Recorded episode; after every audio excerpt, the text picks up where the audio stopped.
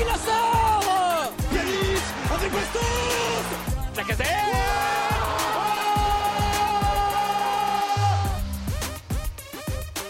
Salut à tous et bienvenue dans ce nouveau, nouveau numéro pardon, du Gone Olympique. J'en perds mes mots. Nous enregistrons dimanche matin. La soirée de samedi soir a été terrible. Nous n'avons plus les mots. L'Olympique lyonnais a touché les bas-fonds de Ligue 2 niveau jeu, si ce n'est le niveau amateur, je pense. On va en débattre tous ensemble. Mais moi, je vous donne mon avis tout de suite. C'est le pire match de, de- ça fait des décennies que j'ai pas vu ça. Passer le milieu de terrain trois fois contre le grand euh, Brest. Euh, je suis désolé, mais c'est scandaleux. Euh, on va le prendre avec le sourire parce que de toute façon, il y avait clairement rien à tirer de positif de la soirée d'hier. Euh, messieurs, Kylian, Nathan, merci d'être avec moi ce dimanche matin dépressif pour euh, débriefer ouais. tout ça. dimanche dépressif, effectivement.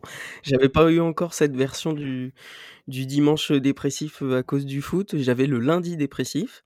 J'avais le, le samedi parfois quand on jouait le vendredi soir les quelques fois, mais le dimanche, je l'avais pas encore eu. Et ben j'avoue que ça fait pas plaisir. Donc voilà, match de merde, hein, on va en parler, mais match de merde de A à Z, pas grand chose à en retirer de positif. Ouais, salut les gars, salut Romain, salut Kylian. Moi, je vous trouve un peu dur parce que, enfin, je le rappelle quand même, on est en juillet, c'est un match de prépa. Euh, le match le plus important, ça va être la première journée de championnat, donc euh, Il est fort. je m'in- je m'inquiète pas outre mesure. Voilà, c'est, on, on est Ah, en train de se roder. Ah, Le coach à est là, on fait tourner les recrues, euh, ça va, ça va. Vous inquiétez pas. T'arrives à être comique le dimanche à 11h, toi? Ah, Il est fort. Il est costaud. Oh là là. Non, bon, Ah les bah, gars. euh, horreur. C'était, c'était une horreur. On va, on va revenir là-dessus. Euh, c'était un niveau, euh, un niveau de jeu cataclysmique. hein. On en discutait en off euh, juste après le match hier. Euh, moi, comme je vous disais, euh, euh, j'ai pas peur des mots. C'est un des pires matchs que j'ai vu de, de ma vie. Hein. Euh, j'ai 25 ans. Ça fait 20 ans que je suis l'OL. Alors évidemment, je me souviens pas de tous les matchs. Mais, euh, mais ça fait très longtemps que j'ai pas vu une purge pareille, malgré les dernières saisons absolument catastrophiques. Euh, j'ai pas le souvenir de 5 minutes d'affilée dans lesquelles il y a eu un petit élan d'espoir. Il y a eu un semblant de frappe de la casette en pivot à 0-0. Et à part ça, Il le a mis une total. frappe juste au-dessus de la barre à 30 mètres. Ouais. Le néant, euh, le néant total, rien d'intéressant, il s'est rien passé. Euh, pas capable d'enchaîner trois passes, pas de mouvement. Une idée de Fabio Grosso de jouer avec deux ailiers qui peuvent apporter de la profondeur. Ils ont pratiquement pas été trouvés et pratiquement fait aucune course. C'est d'ailleurs pour ça que Moreira et, euh, et Noama sont sortis euh, assez tôt, je pense. Mais ils ont pas été trouvés. Euh, la casette absolument esselée, qui fait pas non plus l'effort de revenir euh, pour essayer de, de proposer des solutions dans l'entrejeu. Trois dépressifs incapables de courir et de faire une passe vers l'avant au milieu de terrain. Euh, ouais. Ouais, ouais, pas grand chose à retirer à part euh, la presque capacité à tenir ce score de 0-0 malgré une performance catastrophique. Et ben même ça, ils ont pas réussi. Ils ont trouvé le moyen de, de se faire battre euh, en duel de la tête, comme tu le disais, Kylian, juste avant. euh, Deux deux, fois fois, deux fois par le même mec en moins de 10 secondes. C'est à- quand même très fort. à moins de 10 mètres du but, c'est quand même très très costaud. C'est une belle perf. Euh, alors je me souviens plus contre le, pro- gagne le premier duel, mais Ah, sur le euh, deuxième duel où il marque, euh, déjà qu'est-ce que Kadewere fout là Euh, Dans quel monde Dans quel monde déjà il est sur le terrain Premièrement, qu'on se dise les choses. Deuxièmement, qu'est-ce qu'il fout au point de pénalty, voire dans ses 6 mètres pour défendre Et troisièmement, qu'est-ce qui l'empêche de sauter? Il y, a, il, y a, il y a beaucoup trop de points d'interrogation sur ce but. Tout ça pour dire que, euh, voilà, je sais pas ce que vous en avez pensé, mais, euh, Non, mais, j'arrive euh, toujours à tirer un ou deux gars qui ont fait un bon match sur des performances très compliquées, où il y en a quelques-uns qui arrivent à s'en sortir. C'est notamment le cas de Cherki, comme on l'a dit la semaine dernière, et, et il y a deux semaines sur le début de saison. Euh, Mais moi, là, hier, euh, là, hier, j'ai personne et, et je mets Lopez dans la boucle aussi, qui a fait un un. mauvais match. Il y en a un, il y a Lopez quand même, le nombre d'arrêts qui nous sort. Ouais, il fait beaucoup d'arrêts, mais, mais c'est moi, je trouve qu'il fait hein. pas un super match quand même. hein. C'est Même inquiétant le fait qu'il ait dû faire autant d'arrêts, ça je ne dis pas. Euh, sachant qu'il a quand même eu un peu de réussite parce que euh, Brest, euh, malgré les arrêts de Lopez, il touche euh, une fois le poteau, deux fois le, le poteau, une fois la barre, enfin un truc comme ça. Il y a eu trois poteaux barres euh, dans l'histoire. Euh, donc euh, bah, c'est le seul que je sortirais du lot, tu vois, parce que bah il a joué quand même son rôle de gardien. S'il est pas là, on en prend quatre ou cinq, je pense. Et encore, hein, par exemple, tu vois, moi sur la, sur la première tête de Mounier sur l'action du but qui part sur le poteau, euh, Ouais. je sais pas si t'as vu son plongeon, mais euh, alors je sais Non, pas non, ce qu'il avait dans la euh, jambe à ce moment-là, mais il a pas poussé bien fort quand même. Et je trouve qu'il y a énormément de balles qu'il doit capter et il plonge pour les caméras et en plus de plonger, en plus de plonger, moi ce qui m'énerve, encore qu'il plonge pour les caméras parce que c'est son style, on l'a toujours connu comme ça, ça me dérange pas tant que ça. C'est plutôt que contrairement à il y a 3-4 ans, il est plus capable de renvoyer un ballon sur le côté. Tous les ballons reviennent dans l'axe ou pratiquement tous. Mmh. Et derrière, il y a, y a, des occasions énormes. Juste après le premier but qu'on encaisse, deux minutes plus tard, il fait un plongeon qui est absolument inutile. Euh, il renvoie la balle plein axe. Il y a un Brestois au milieu de quatre Lyonnais. Bon, évidemment, on va pas demander aux quatre Lyonnais de se précipiter sur la balle. On sait bien qui c'est qui l'a récupéré. Et derrière, frappe en première intention. Lopez est au sol et est plus capable d'intervenir. Euh, alors qu'il n'y a aucun danger sur cette frappe et il a aucune nécessité Ah de la non, renvoyer mais plein axe. Après, Romain, euh, hier soir, euh, et, ouais, puis hier soir, en vrai, s'ils sont tous au niveau de Lopez, ce serait déjà pas mal parce que c'est pas Oui, pas oui, Lopez oui. le problème hier soir. Moi, ce que j'ai Ah oui, trouvé ça, sûr. vraiment alarmant, mais véritablement alarmant dans le football moderne, c'est ce milieu de terrain. On en parlait déjà un peu la semaine dernière avec euh, Kylian.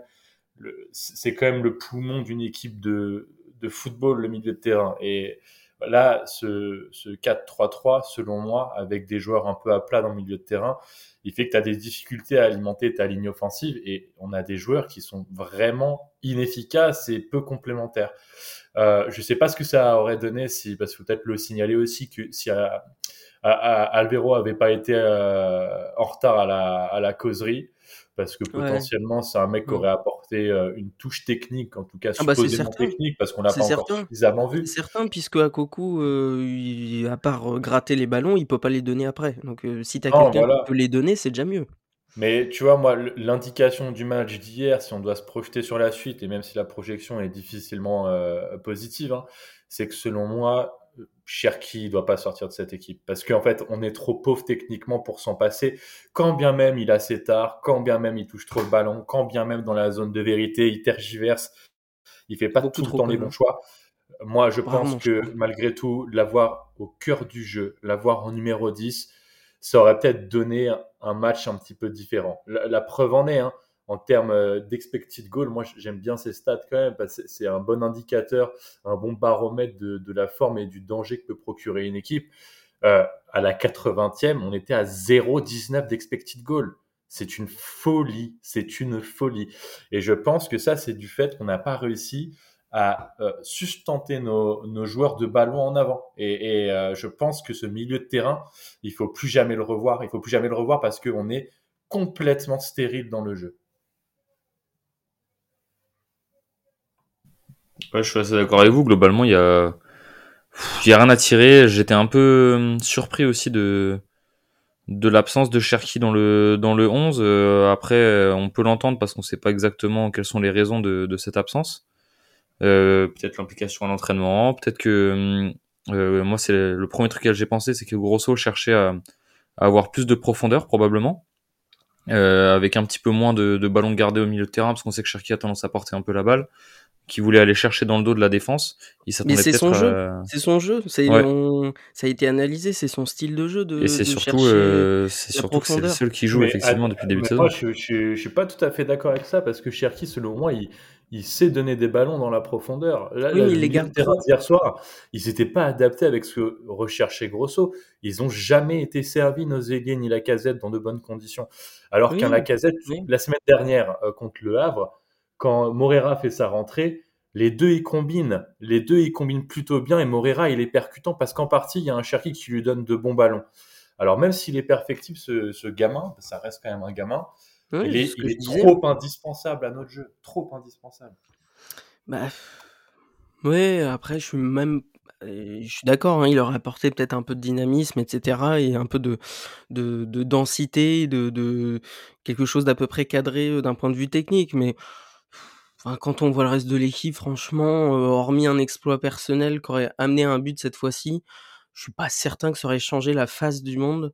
euh, si Cherki était présent, honnêtement, euh, Nathan, on est tellement dans une équipe de dépressifs que euh, je je vois pas. Enfin, franchement, je c'est c'est l'une des premières fois, je crois, en tant que supporter lyonnais, où je vois un match. Je l'ai peut-être déjà dit la saison dernière, hein, parce que ça m'est déjà arrivé de le penser, mais sérieusement, premier degré, vraiment, c'est l'un des premiers matchs où je me dis où est la solution? En fait, où est la solution? Des fois, on se dit oui, c'est Cherki qui est mal positionné, oui, c'est un milieu de terrain, enfin, c'est le milieu de terrain qui a vraiment pas été bon, rien. Mais là, hormis aller les deux défenseurs centraux qui n'ont pas fait de conneries énormes, qui ont tenu comme ils pouvaient le truc, et Lopez, je, je, c'est l'une des premières fois où je me dis où on va, où est la solution, quid que, que faire Vraiment, c'est l'une des premières fois, je dans ma tête, je me dis, c'est sans solution, en fait, c'est insoluble comme problème. Je sais pas ce que vous en pensez, mais c'est l'une des premières fois où je me dis ça. Bah, il y a un vrai souci en plus de, en plus du niveau de foot qui est, qui est beaucoup plus bas que ce qu'on estime. Je pense qu'on s'attend à beaucoup trop de la part de certains joueurs qui ont tout simplement pas les qualités qu'on qu'on pense qu'ils peuvent nous donner. c'est qu'il y a un vrai problème d'implication. alors j'ai pas j'ai pas vu les stats, hein, mais j'aimerais voir la différence de course à haute intensité hier entre Brest et Lyon.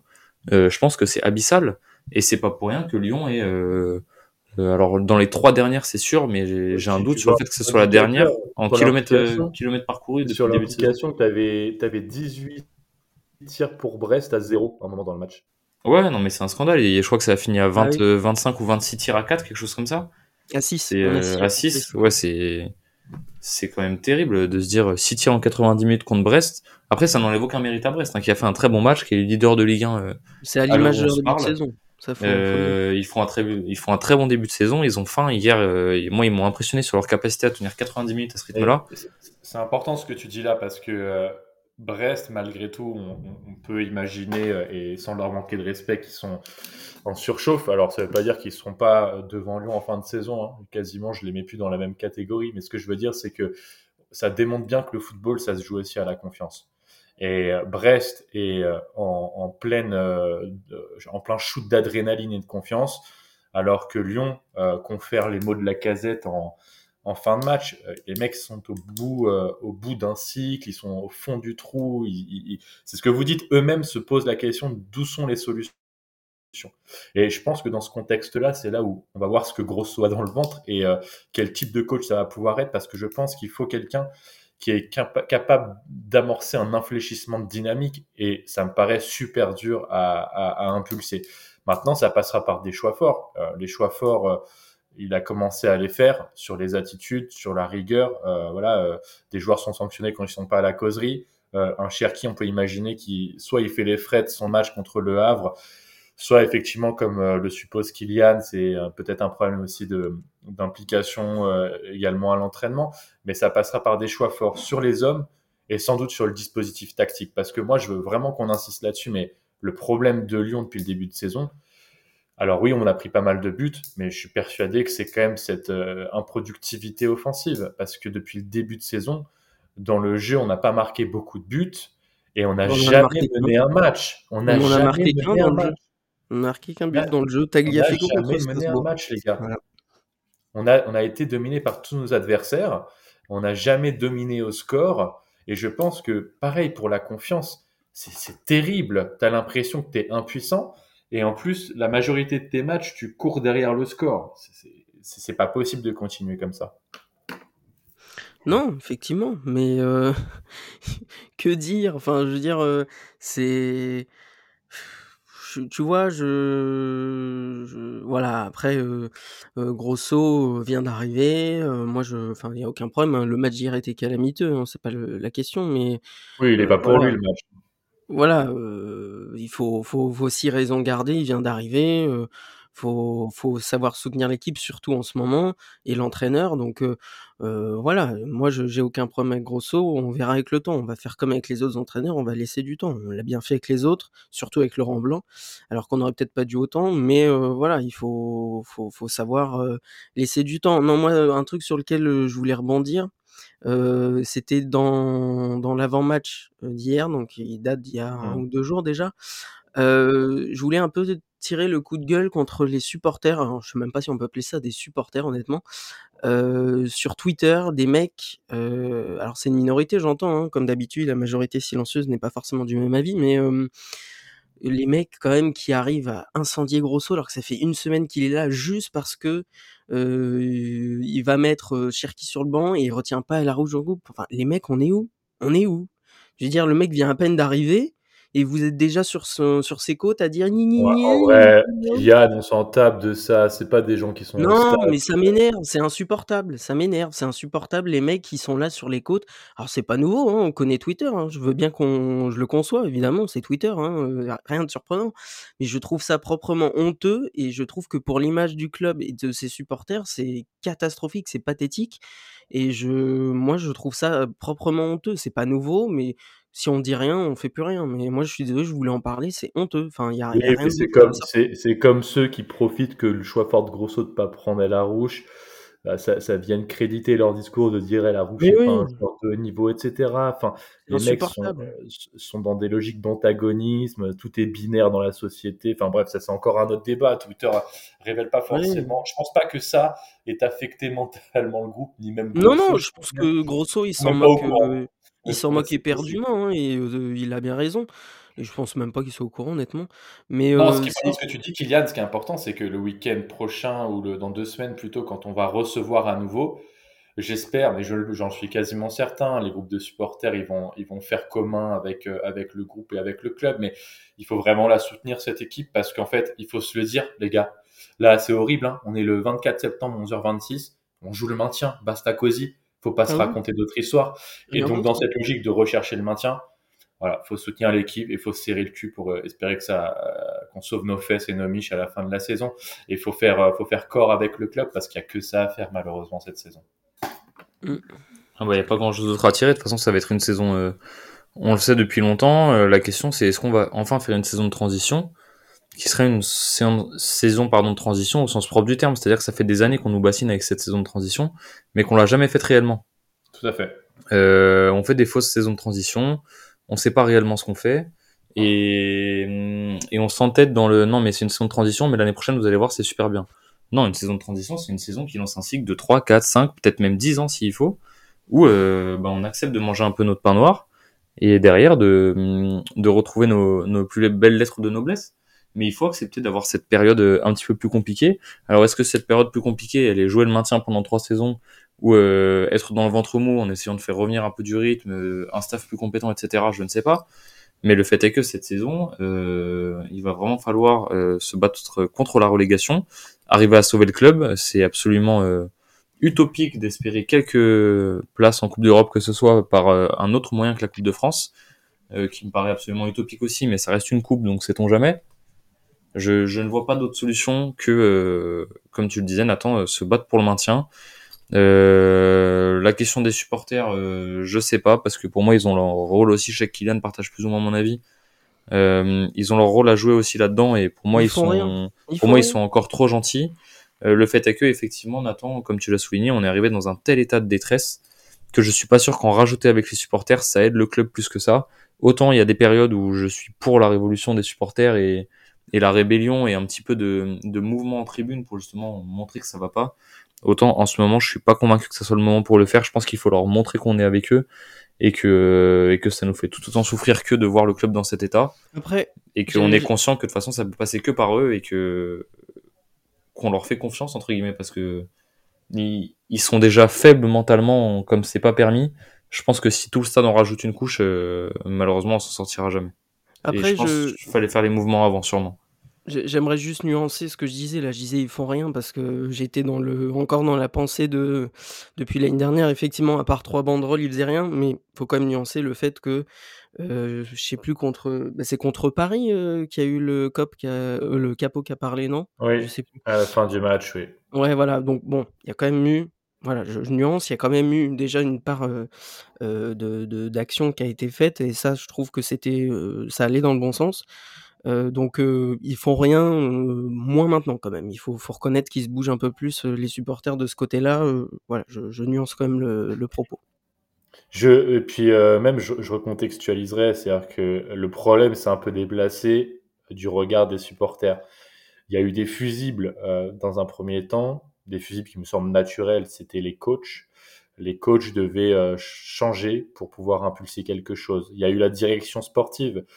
L'année dernière, faut pas oublier que avant le match contre Strasbourg, il y a eu une manifestation vers les bureaux euh, de l'OL au Groupama Stadium pour dégager la direction en tout cas la, direction élargie au niveau du sport, euh, passant par Ponceau et allant jusqu'à Chérou. Euh, pareil, il y a eu aussi une restructuration du sportif cette année. Ensuite, il y a eu les problématiques, un broglio, euh, querelle interne entre euh, les différentes, les différentes instances dirigeantes, euh, avec Olas d'un côté, Textor de l'autre. euh, je pense que la prise de position des groupes de supporters était très compliquée. Enfin, faut le dire, hein, tu peux pas frontalement euh, rentrer en clash avec sans doute celui qui a bâti le club, Olas. Et puis en même temps, tu vas pas casser du sucre sur le dos de celui qui prend la relève. En tout cas, ce serait un petit peu anticipé. Donc du coup, je pense que leur positionnement était difficile à ce moment-là. Et puis là, maintenant, on a un nouveau coach, on a une nouvelle direction sportive, on a une nouvelle instance dirigeante. Bah, maintenant, il n'y a plus que les joueurs. Donc j'ai envie de dire, je suis pas d'accord avec vous quand, vous dites ils ont rien fait. Si ils ont fait à des échelles assez différentes, sans doute que dans la prévention, mais ça faut remonter à longtemps. Ils n'ont pas été suffisamment bons. C'est-à-dire sous la période euh, Genesio, euh, Garcia, euh, Peter Boss, on a laissé peut-être un peu trop faire et on a installé cette situation fragile. En revanche, aujourd'hui, ils mm. sont plus dans une logique de correctif. Moi, je trouve qu'ils jouent leur rôle à leur manière et là où il faut être. Et comme le dit bien Romain, aujourd'hui c'est tellement compliqué, c'est tellement fragile. Tu sens que mentalement, on a des joueurs, trois quarts doivent être encore sous Xanax euh, aujourd'hui. Bah, tu peux pas leur mettre une pression démesurée parce que c'est le meilleur moyen pour qu'ils abandonnent euh, confère notre jeune génération, un Barcola, un, un un Malo Gusto qui décide de quitter le club parce que c'est trop difficile pour eux. C'est la vérité. C'est trop difficile pour eux. Ils pensent à leur petit intérêt personnel. Un Toko Ekambi qui fait des doigts d'honneur aux supporters parce que il se fait insulter par une tribune. Mais, dans tous les stades de foot, euh, il, il, va, il va avoir ça. Et en Arabie Saoudite, ce sera exactement pareil. On a des joueurs qui n'ont pas de cran, des joueurs qui n'endossent pas de leurs responsabilités. Et ça appelle à une nouvelle question. Qui sont les leaders de cette équipe que, que l'on a aujourd'hui? Moi, je ne sais pas qui sont nos leaders positifs qui influent quelque chose à leurs coéquipiers? Ben, je sais pas. Il faut, il faut, faut se dire qu'il y a, sur le papier, en tous les cas, il y a des leaders euh, déjà de, base sur le papier. La statut. Oui, de statut, voilà. Euh, la casette qui a le brassard, par exemple, Tolisso qui est le vice-capitaine, euh, Lopez quand même, puisque ça fait un moment qu'il est là, donc de fait, il, peut être considéré comme un leader.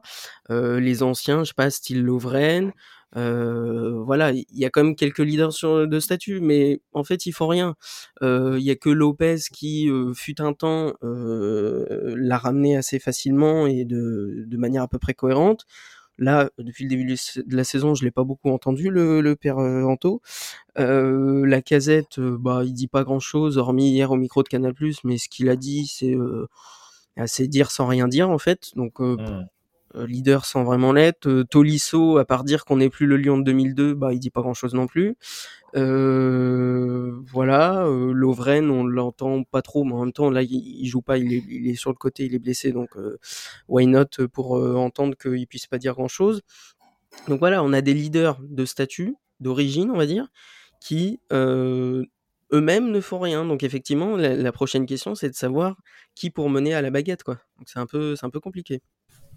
Ouais, il va falloir trouver. Hum, j'ai l'impression que Cherki a un peu envie de endosser ce rôle-là. Je sais pas ce que vous en pensez. Alors il y en a certains qui font passer ça sous euh, le fait qu'il gueule sur le terrain, etc.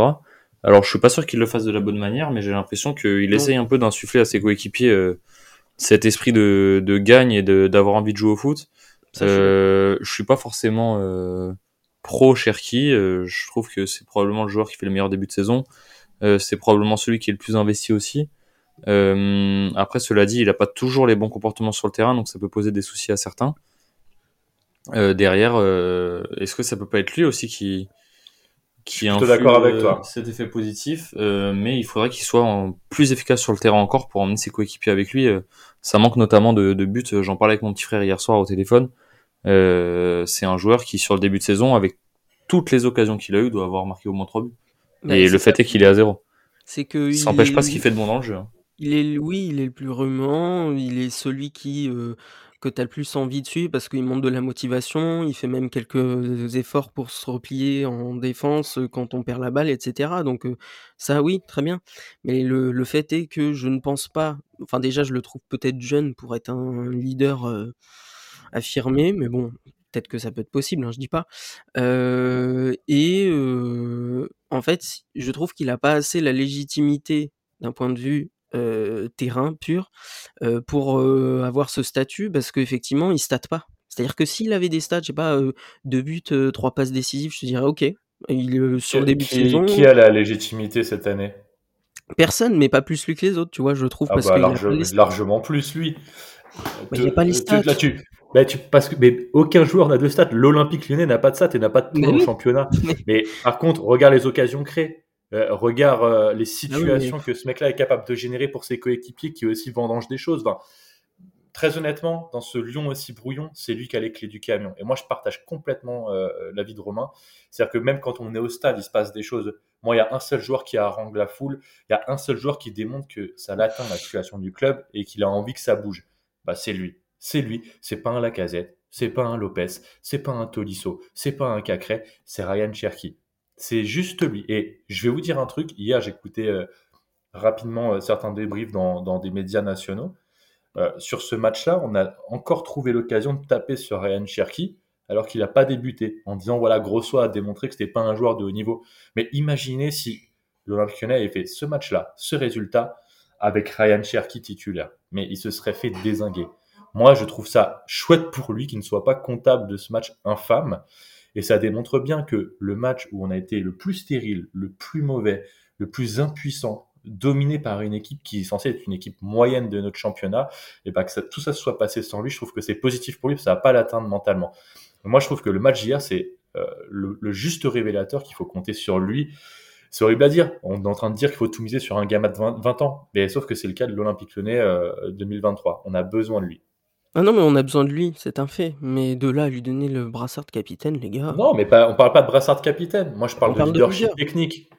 Il a leadership technique, il a, il a leadership dans l'envie. C'est pas bah que bah technique alors.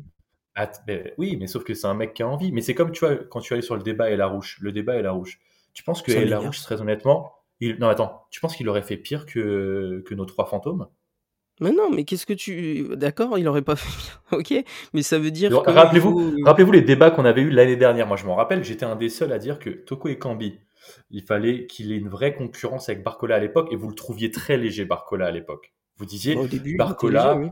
il était plus que léger, c'est sûr, complètement. Et vous avez vu comment le mec il a pété. Pourquoi? Parce que malgré tout, c'est un mec du centre de formation, c'est un mec qui il veut aussi construire sa carrière. Bon, il l'a construit de la mauvaise manière et du coup je suis très déçu de ça. Mais malgré tout quand il a eu euh, du temps de jeu qu'il a été titulaire et qu'on lui a donné les clés sur son poste il a été performant. Et moi je pense qu'un Larouche je sais pas si vous avez suivi euh, ce qui était Mohamed Larouche dans les sections de jeunes et notamment en Gambardella dans euh, Gambardella dans lequel il était surclassé. Honnêtement c'est un joueur qui en l'ayant vu jouer je trouve qu'à période comparable avec un Ryan Cherky il me semble déjà plus fait dans le haut niveau, pas forcément dans la densité physique, pas forcément par la compréhension tactique, mais par rapport, par rapport aux attitudes. C'est un mec qui défend comme un chien, c'est un mec qui joue juste, c'est un mec qui a un QI football, c'est un mec qui joue en une touche de balle. Je trouve que c'est un joueur qui peut simplifier le jeu et on en aura sans doute besoin cette année. Et moi, je suis prêt à prendre les paris. Je pense que si Grosso instaure une concurrence basée sur la méritocratie, ce mec-là va jouer. Ce mec-là va jouer. Et je pense qu'il nous faut des joueurs comme ça qui sont impliqués dans un projet des mecs qui sont impliqués dans un projet qui ont envie de ramener l'Olympique lyonnais à un bon niveau. Et, excusez-moi, mais peu importe l'âge, la situation est tellement critique, peu importe l'âge. Après, euh, voilà, hein, moi sur Larouche, j'ai pas de souci avec lui, je le connais peu. Moi, j'écoute ce qu'on me dit, il a l'air d'être très talentueux ce garçon, donc euh, j'ai pas de souci sur le papier. Euh, mais le fait est que si au bout de trois entraîneurs, euh, après, Grosso vient d'arriver, mais si au bout de trois entraîneurs, le gars n'est pas toujours pas utilisé, il va peut-être falloir se poser les bonnes questions aussi, quoi. Enfin, je, je, je ne sais pas. Hein, euh, il y a peut-être des raisons qu'on qu'on nous dit pas, qu'on ne connaît pas. Je, je n'en sais rien. Et si euh, Grosso finit par le, le faire jouer, tant mieux. Et si ça nous apporte du positif, tant mieux. Non, mais, Kylian, c'est comme Gouiri, ça. Gouiri, il joue avec personne. Et après, il a pété fois qu'il est parti. Moi, mais commence sérieusement à me casser les pieds, quoi. Enfin, je veux mais parce que t'es trop connecté sur Twitter. Lâche Twitter. Moi, je, enfin, voilà, quand on, discute, on, discute, intelligemment. Je te dis que c'est un joueur qui est extrêmement intéressant et que c'est pas normal qu'il n'ait pas de temps de jeu. Je demande pas ce qu'il soit titulaire, mais c'est pas normal qu'il ait pas de temps de jeu. Oui, non, mais, je, dis pas, hein, ça va falloir le tenter de, au bout d'un moment. ça, je suis pas on n'a rien à perdre, hein. On a deux points en Ligue ah bah, c'est sûr que vu les autres, on n'a rien à perdre. Ça vaut le coup de voir ce que ça donne. Après, est-ce que, est-ce que ça reste un milieu de terrain équilibré si, si tu mets euh, El Arouche et Cherki Je suis pas sûr bien qu'El Rouge soit un peu moins offensif que Cherki, mais, euh, mais oui, oui, c'est, c'est un coup à tenter. Titulaire, pas forcément, mais sur 20 minutes euh, sur un match euh, comme hier, tu peux voir si ça apporte un minimum de mouvement ou pas, bien que ça aurait pas été un cadeau à lui faire de le faire rentrer hier soir, mais, mais ça, ça, vaut le coup de, ça vaut le coup de, de regarder ce qu'il donne. Ça Oui, oui, il a pas fait des mauvais matchs. Moi, je trouve, du peu que je l'ai vu jouer, je le trouve un peu juste physiquement et je trouve qu'il, il, de par sa taille et, et son physique, il a un peu de mal à, être percutant, un peu comme euh, c'était le cas de Cacré au début, qui a réussi à muscler un peu son jeu, bien qu'il ait un peu oublié ce que c'était que le football. Et, Romain, tu, mets le, tu mets le doigt sur ce qui bloque pour lui. Ce qui bloque pour lui, c'est les gens qui composent actuellement le milieu de terrain et leur statut. C'est-à-dire que malgré tout, pour moi, un Cacré devrait vraiment se reposer un petit peu. C'est-à-dire, va sur le banc, réfléchis à ton football, réfléchis à ton implication, et tu retrouveras sans doute un cycle positif de lancement. Il n'est pas au niveau, ce mec-là. Et le problème, et là je serais d'accord avec vous, c'est que euh, composer son milieu de terrain autour de Cacré et Larouche, ça fait peut-être des joueurs dont la densité physique euh, peut être en question et peut interroger. Et moi, je pense que Mohamed El Arouche, il souffre aussi du fait que les gens qui sont installés ont des statuts et des salaires que lui n'a pas. Mais je ne pense pas que c'est une question de niveau sportif euh, ni footballistique. Je pense qu'un Mohamed El Arouche, sur le talent intrinsèque, sur l'intelligence de jeu, il rachète les joueurs qu'on a au milieu de terrain aujourd'hui. Je vous fais le pari que s'il n'explose pas à Lyon, c'est un joueur qui explosera au très haut niveau. Il est fait pour le très haut niveau, ce mec-là. Et c'est pas normal qu'à ce, jour, on ait vu 10 minutes de ce mec contre Grenoble l'année dernière. Ce n'est pas normal. Mais après, euh, moi, je, te dis, hein, euh, testons-le. Moi, je j'ai aucun problème avec ça. Testons-le. De toute façon, effectivement, on en est, testons-le. je veux dire, euh, on l'essaye et écoute, si en 20 minutes, il explose la baraque, bah, mettez-le titulaire, hein, point barre.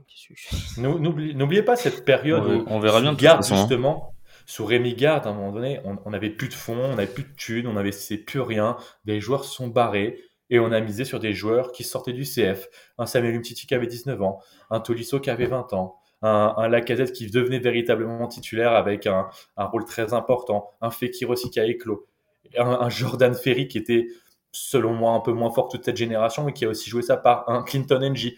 Putain, mais tous ces mecs-là, ils avaient entre 19 et 21 ans, les gars.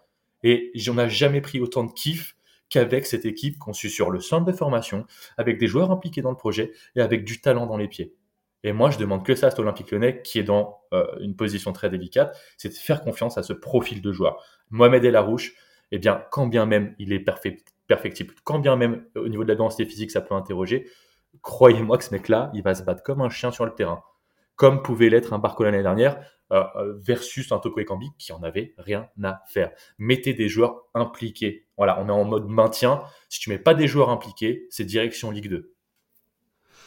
Mm. non, là, tu, touches, un point où tu as raison sur le fait que, que oui, il faut, il faut avoir des joueurs qui ont faim. Est-ce que Larouche va avoir plus faim que les autres? J'en sais rien. J'espère, de par, euh, effectivement, comme tu dis, son, son parcours de formation à l'OL.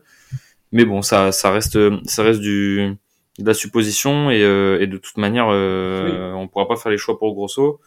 Euh, moi, je fais partie un peu de la team plutôt comme toi, Nathan, qui aurait tendance à, à, vouloir lui donner un peu de temps de jeu pour voir ce qu'il vaut réellement sur de la continuité, euh, le faire rentrer un peu toutes les semaines, euh, lui donner une place de titulaire de temps en temps quand, quand les gars sont un peu moins bien, comme comme Cacré par exemple, bien que ce soit probablement un des moins mauvais sur le sur le début de saison. ses petits copains à côté, notamment Tolisso, sont pas bien meilleurs.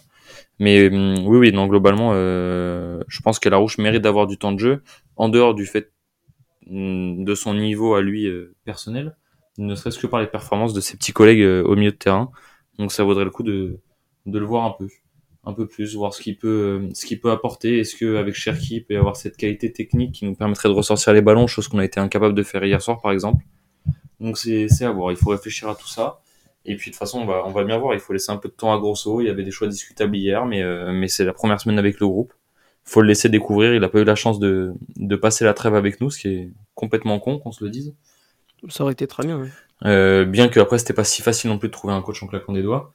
Euh, surtout qu'on a cru comprendre que Grosso était pas forcément la piste numéro un à la base. Bah non. mais, euh, mais voilà, donc donc à voir. Et puis et puis on verra ça tranquillement de toute façon contre Reims la semaine prochaine, messieurs, pour un un nouveau débrief parce que on espère euh, avoir au moins euh, au moins un, petit peu de, de beau moqueur avec euh, avec trois points la semaine prochaine. Ça va pas être facile non plus un déplacement à Reims qui s'annonce qui s'annonce compliqué. Ouais, mais il, faudrait là, il serait temps d'allumer la machine. Hein. Historiquement, c'est un peu difficile là-bas pour nous. Hein. Ouais, il serait ah, temps d'allumer la machine. C'est là où le moment où il fallait rallumer, c'était contre Brest. On n'avait pas, on n'avait pas perdu contre eux depuis je sais pas combien d'années. Donc, ouais, je crois une défaite de hein. chose comme ça. Ouais, enfin bon, bref. Et euh, ça fait juste les gars, une, une, question que je veux vous poser aussi, parce que je pense qu'il y a, il, manque aussi dans la structure olympique lyonnaise sans doute un paratonnerre qui serait pas, qui serait pas des moindres vu la situation pour protéger le groupe et notamment le staff technique. Parce que le staff technique va être très vite mis sous pression, alors, alors même qu'ils commencent leur, leur mission et que, et que évidemment que le match d'hier, c'est pas le résultat de leur travail de la semaine. Là, ils veulent installer des choses qui sont nouvelles. Ça va, il va falloir du temps et il va falloir être comptable d'une situation euh, qui les dépasse largement, euh, qui, euh, qui provient du mandat blanc hein, et, et, puis sans doute du, mandat précédent. Mais ce que je voulais dire, c'est que sans doute qu'un directeur sportif euh, à, à, la place d'un Santiago, Santiago Gucci, dont je ne perçois pas encore tout, à fait l'intérêt du rôle, euh, serait intéressant. Je pense par exemple à, un Juninho qui, s'il avait été encore là, hypothétiquement, il aurait pu euh, prendre la lumière médiatique, euh, faire passer des messages, euh, couvrir les joueurs, couvrir le staff. Là, on a l'impression que tout de suite, c'est aux joueurs et au staff technique de rendre des comptes dans une période où il y a sans doute besoin de calme et d'un climat relativement apaisé pour, pour essayer de travailler le plus sereinement possible. Donc, s'il y a peut-être un message à faire passer à, à la gérance de l'Olympique lyonnais, c'est très vite trouver quelqu'un qui, qui va, euh, comment dire, euh, j'allais dire marketer, non, mais euh, en tout cas porte, être porte-étendard et porte-parole de la stratégie sportive de l'Olympique lyonnais pour couvrir nos joueurs.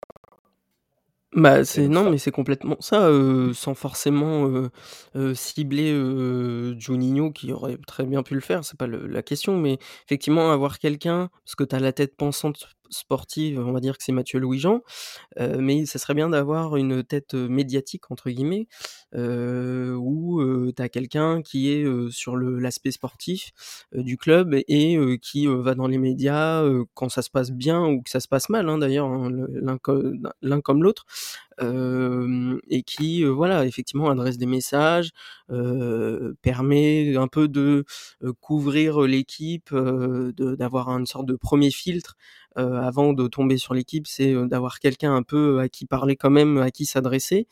Euh, donc, euh, comme le faisait Olas bien en son temps, hein, comme je précise bien en son temps.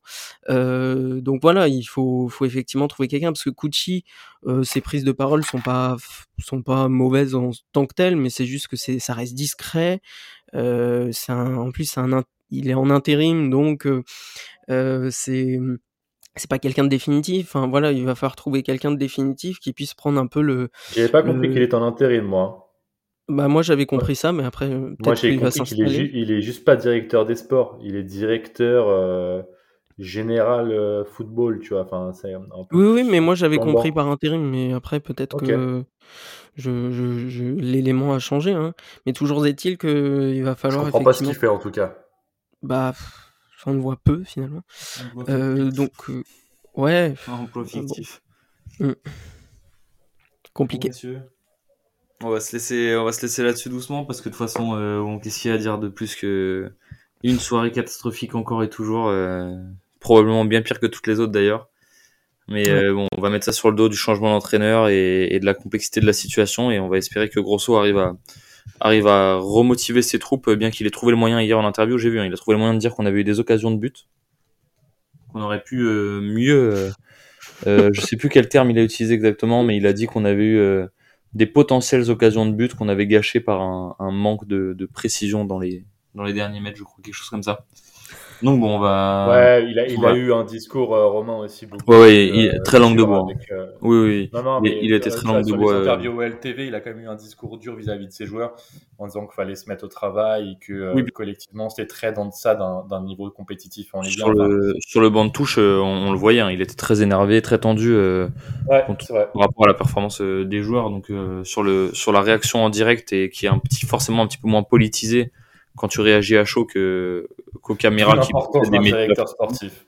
Exactement. Ouais, ouais. Exactement. Je suis bien d'accord avec, euh, avec, toi. Les gars, encore une fois, vous inquiétez pas. Il reste trois semaines avant le début du, du championnat.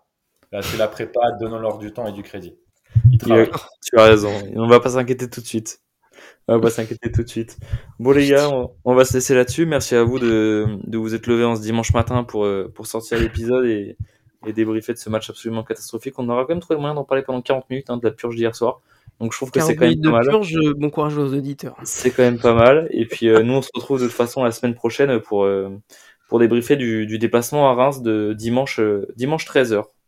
Ok. Messieurs, donc euh, merci à vous en espérant qu'il alors évidemment on s'attend pas à ce que ça soit du grand niveau de jeu, mais au moins un petit peu plus à se mettre sous la dent et, et quelques points pour avancer au classement. Ouais, c'est clair, on va on va espérer, mais bon, ça devient de plus en plus difficile d'espérer, mais bon, allez, hein, à fond derrière Grosso, il vient d'arriver, euh, on va laisser du temps. C'est ce qu'il faut. Voilà. Merci à vous les gars, et puis on se retrouve, euh, on se retrouve la semaine prochaine comme d'habitude. Et Allez, puis euh, en attendant, prenez soin de vous et surtout ne pensez pas trop à l'Olympique Lyonnais pendant vos jours de travail ou d'études, les amis. Cela risquerait de vous causer de gros soucis. Merci à tous, c'était Romain du God Olympique, on se retrouve la semaine prochaine. Ciao à tous. C'est moi qui dis merci à vous tous parce que c'était magnifique.